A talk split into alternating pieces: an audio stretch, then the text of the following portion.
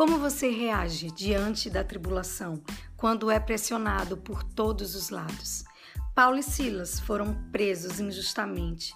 A palavra fala que eles é, tiveram seus pés presos num tronco e foram açoitados com vara.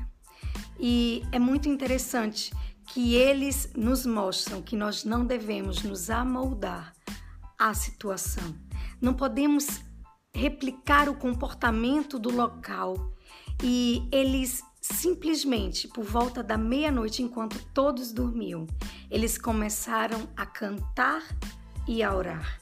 Isso nos revela que murmurar, se vitimizar e colocar a culpa nos outros não vai adiantar. Mas nós precisamos utilizar as armas corretas de guerra, que são a oração e o louvor.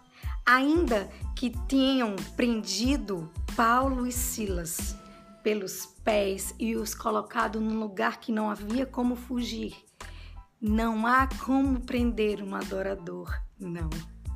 Não há como impedir que o adorador acesse ao céu por causa do sacrifício de Jesus.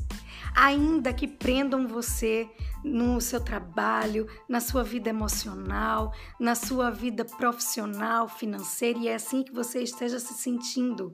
Ninguém pode prender um adorador, porque ele transcende. Ainda que seus pés e suas mãos estejam atadas, você pode voar através da oração e através do louvor. E não cesse de orar e cantar até que a atmosfera do céu chegue até onde você está. E foi exatamente isso que aconteceu lá na prisão.